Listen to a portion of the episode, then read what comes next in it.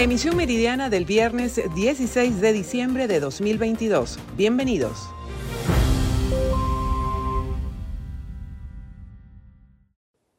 Cordial saludo, me encuentro en el Centro de Convenciones Ágora en Bogotá, donde se desarrolla el encuentro gubernamental, empresarial y gremial Colombo venezolano. Se trata del el evento que sella el inicio de la cooperación comercial entre ambos países, porque acá se encuentran ministros venezolanos, entre ellos Wilmar Castro Soteldo y también el ministro de Transporte Ramón Velázquez. Participa del evento como uno de los anfitriones Germán Umaña Mendoza, que es el ministro de Industria, Comercio y Turismo de Colombia, la ministra de Agricultura Cecilia López Montaño y también el ministro de Transporte Guillermo Reyes. Umaña señaló que el intercambio comercial entre Colombia y Venezuela desde que se restablecieron las relaciones el 26 de septiembre suman ya entre 750 y 800 millones de dólares, mientras que el ministro de Transporte de Venezuela, Ramón Velázquez, informó que la apertura del puente de tienditas se dará el primero de enero y será total, tanto peatonal como vehicular. Al final de la tarde se espera que se conozcan algunos detalles de este importante evento que marca el reinicio de las relaciones ya no solo diplomáticas, sino también comerciales. Entre otras personalidades hemos visto acá al presidente de la Federación Nacional de Comerciantes, FENALCO, que se encuentra en este evento, que reúne a los principales empresarios de ambos países que tienen intereses de inversiones. Esta información la estaremos desarrollando en la emisión central de BPI TV Noticias. Es la información que tenemos en Bogotá. Miguel Cardosa, BPI TV. Para Fede Cámara Carabobo, este año 2022 que está a punto de terminar, el sector privado se mantuvo en niveles positivos. Para el próximo año 2023 esperan incrementar la producción y exportaciones. También propondrán al Ejecutivo un aumento salarial que permita a la población tener un verdadero poder adquisitivo. Los economistas decían que el crecimiento de Latinoamérica, el país que más iba a crecer recientemente iba a ser Venezuela, que iba a crecer entre un, entre un 12 y un 15%. Por todos los problemas que sabemos que seguimos sufriendo, por todas las cosas que nos siguen pasando, devaluaciones, voracidad fiscal, eh, inspecciones, todo ese tipo de cosas que nos siguen pasando. Eh, no llegamos a ese, número, pero sí estamos, crecimos un 8% este 2022 y esperemos que en 2023 estemos entre un 5 y un 8% aproximadamente. El salario actual es 40 dólares que cada vez cuesta de evaluaciones cada vez se, reduce muchísimo más.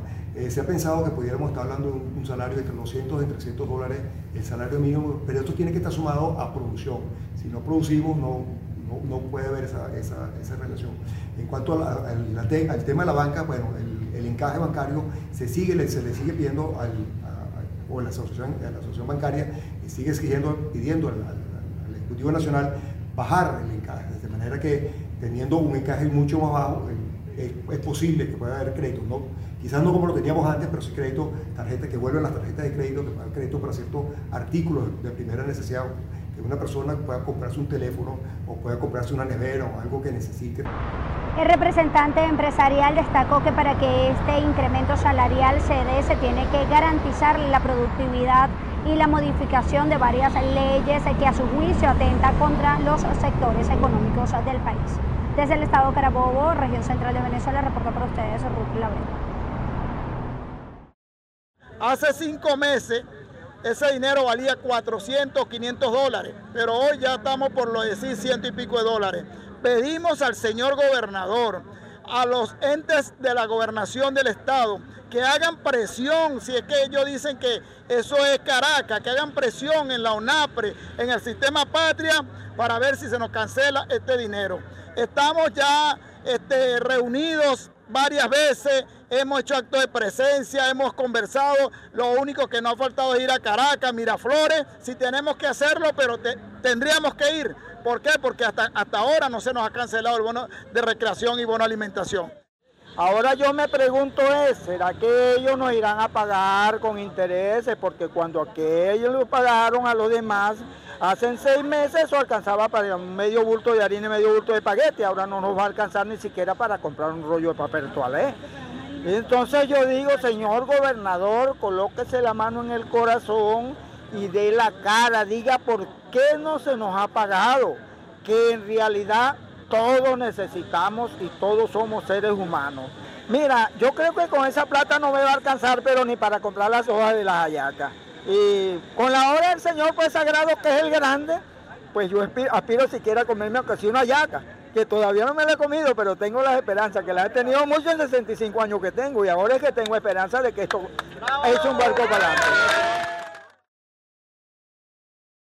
Bueno, este, nosotros estamos haciendo entrega de este documento eh, eh, que fue entregado el 9 de, diciembre en la Inspectoría Nacional del Trabajo, eh, donde estamos exigiendo primeramente un bono sin incidencia salarial para todos los trabajadores de la administración pública, gobernaciones de Estado y alcaldías. Estamos exigiendo también unas pensiones dignas, de acuerdo al artículo 91 de la Constitución. Y estamos pidiéndole al Ministerio del Trabajo que por favor le exija al gobierno nacional eh, o que gestione ante el gobierno nacional el pago del tercer mes de aguinaldo. No es posible que con, con la devaluación tremenda que estamos sufriendo en Venezuela, el salario y las pensiones están desapareciendo. Ahorita la pensión está por debajo de los 6 dólares y eso es imposible. El gobierno dice, habla del, del, dólar criminal, pero a nosotros nos parece que más criminal es el Banco Central de Venezuela que le está siguiendo la pista a ese dólar paralelo. ¿Qué expectativas tienen de que esto pueda cumplirse considerando precisamente que se asegura que no hay recursos en el país y por eso la situación de devaluación que existe? Bueno, fíjate, eso de que no hay recursos es, cuestionable, porque ¿de dónde sacó el ciudadano presidente de la República ir a Turquía? ¿Dónde sacó la presidenta, la vicepresidenta de la República, Delcy Rodríguez, para asistir a Qatar a la inauguración de los Juegos del, Mundial de Fútbol? ¿Ah? ¿De dónde saca los reales el gobierno nacional para la fiesta, para los paseos, para los araos y para los jubilados, los pensioneros, para los trabajadores de este país. No hay dinero. La expectativa, lamentablemente, no es mucha, porque conociendo eh, todos los engaños y toda la trama de la, del gobierno nacional, no, no, no, no nos hacemos muchas ilusiones, pero nuestro deber es reclamar aumentos de pensión, aumentos de salario y que se tome en cuenta al jubilado y al pensionado. Estamos en una situación donde los servicios públicos no sirven, el agua, la luz, la electricidad. Establecemos el presente contacto desde el estado Zulia. A propósito de la conmemoración del pasado 10 de diciembre del Día de los Derechos Humanos, mujeres de la ciudad de Maracaibo se dieron cita en el Consejo Municipal para tratar y poder trazar líneas estratégicas en la defensa de los derechos de los más vulnerables.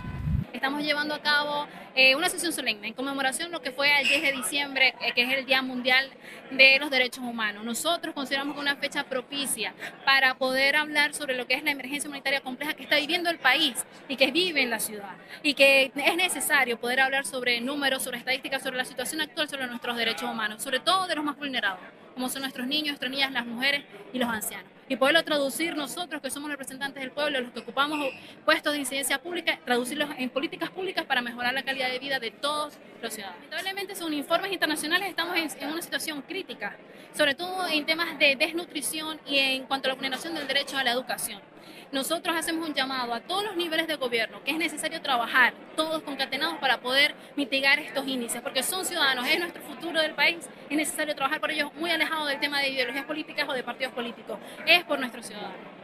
Y, y además, justamente, esa es la invitación, a, a, que todos nos sumemos, a que todos nos unamos a seguir defendiendo los derechos humanos, a seguir defendiendo y a seguir alzando la voz tomando en cuenta que el Estado Zulia lidera las cifras a nivel nacional en torno a la violación de los derechos humanos, sobre todo lo que tiene que ver con el tema de malnutrición y fallas en los servicios públicos, este grupo de mujeres asegura que continuarán trabajando por los más vulnerables. En la información que podemos aportar desde la ciudad de Maracaibo en el Estado Zulia, reportó María Carolina Quintero.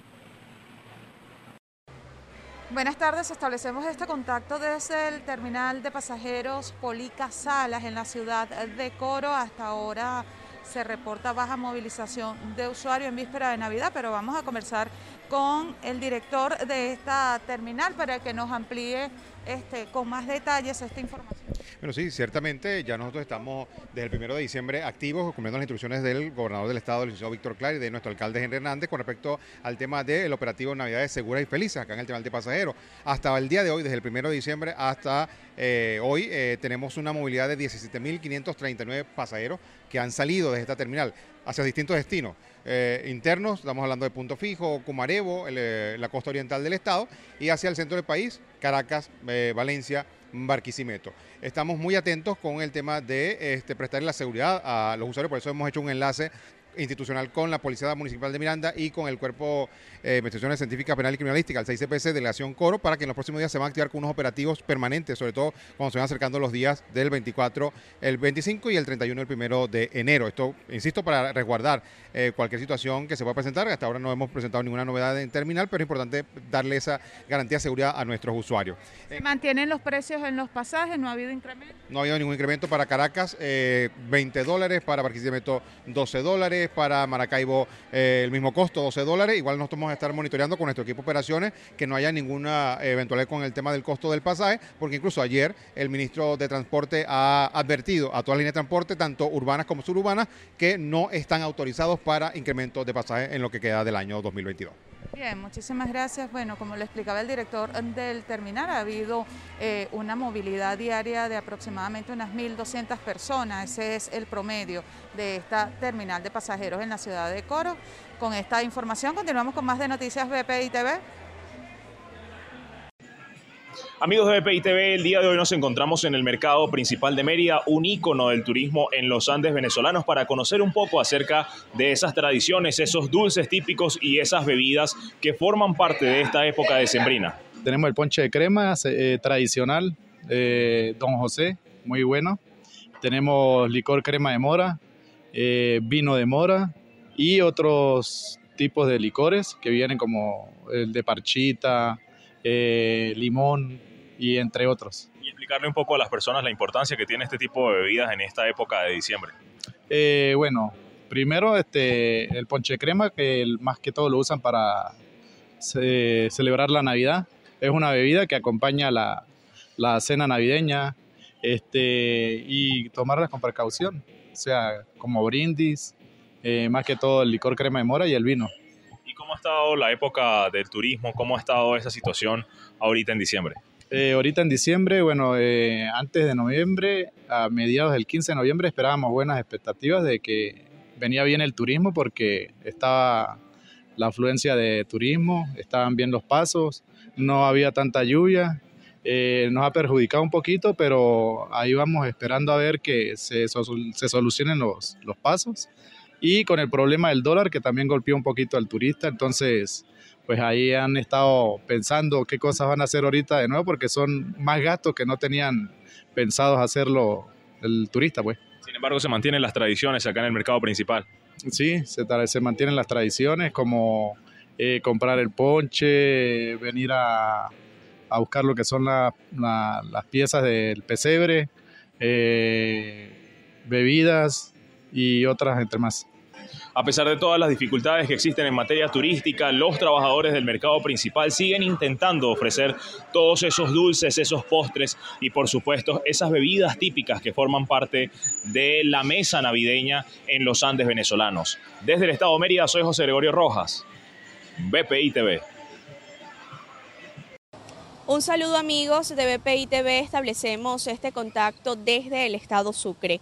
Santa en las calles es una organización sin fines de lucro que cada diciembre se encarga de llevar donativos para generar alegrías a las personas en situación de calle o menos afortunadas en esta época decembrina. Los detalles los escucharemos a continuación. Estamos celebrando los 15 años a nivel en Cumaná y a nivel nacional los 16 años de haberse creado este mágico movimiento que está en muchas ciudades de Cumaná y también internacionalmente. Santa en las calles nace en la ciudad de Caracas con la idea o la intención de llevar un momento de alegría, de hermandad, un abrazo de solidaridad a todas esas personas que están en situación de calle. En Cumaná nace hace 15 años con la idea que la trae Pablo Gato como duende iniciador de este movimiento acá en la ciudad. Y año tras año hemos ido llevando esta idea y este bello movimiento en la recolección de donativos, juguetes en buen estado, ropa en buen estado, comidas no perecederas que vamos llevando a través de la caravana el Día de Santa, que lo hacemos año tras año en fechas movibles. Siempre se hace un fin de semana antes de la noche buena, noche de Navidad. Este año tenemos estimados recorrer la ciudad de Cumaná nuevamente, llevando esa alegría, llevando esos regalos, porque ya, como saben, cada uno de esos donativos que ustedes hacen van envueltos con regalos, como un regalo y van con un mensaje de solidaridad a esos hermanos que están en situación difícil. Actualmente en Cumaná contamos con se cuentan muchos centros de albergue donde hay personas que a través de estos tiempos de lluvia han perdido sus enseres y deseamos como Santa en las calles, un movimiento de hermandad, llevarles algo, llevarles alegría, llevarles un juguete a cada uno de sus niños, llevarles ropa a sus padres o abuelos que están en esos momentos difíciles. Este sábado 17 de diciembre se llevará a cabo el taller de Santa, como lo denominan, donde clasifican los donativos para posteriormente salir en una caravana en la ciudad de Cumaná. Y esta edición será especial, pues son 15 años de forma ininterrumpida de esta iniciativa. Yo soy Andrea Fabiani reportando para ustedes desde el estado Sucre. El juez supremo Juan Carlos Checley dictó este jueves 18 meses de prisión preventiva para el expresidente peruano Pedro Castillo, mientras es investigado por los delitos de rebelión y conspiración por el fallido autogolpe de Estado del pasado 7 de diciembre. El juzgado de investigación preparatoria de la Corte Suprema de Justicia de la República resuelve, primero, declarar fundado en parte el requerimiento de prisión preventiva formulado por la Segunda Fiscalía Suprema, transitoria especializada en delitos cometidos por funcionarios públicos, en el extremo contra el diputado José Pedro Castillo Terrones en su condición de presidente de la República como presunto coautor del delito contra los poderes del Estado y el orden constitucional, modalidad rebelión previsto y sancionado en el artículo 346 del Código Penal en arraigo del Estado, de este modo, el juez aceptó la petición realizada por la Fiscalía, que había considerado que existe un periodo procesal de fuga y en la que tuvo un peso específico que minutos antes de su destitución hubiera intentado acudir a la Embajada de México en Lima para pedir asilo.